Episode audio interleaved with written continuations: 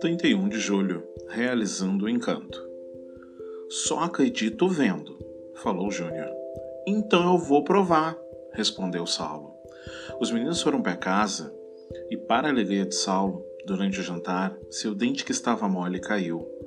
Com a ajuda da mãe, ele o jogou sob o telhado e foi dormir. Quando amanheceu, o garoto saiu correndo para encontrar o um amigo e mostrar as moedas que a fada havia deixado embaixo do seu travesseiro. Não falei, Júnior, minha mãe estava certa.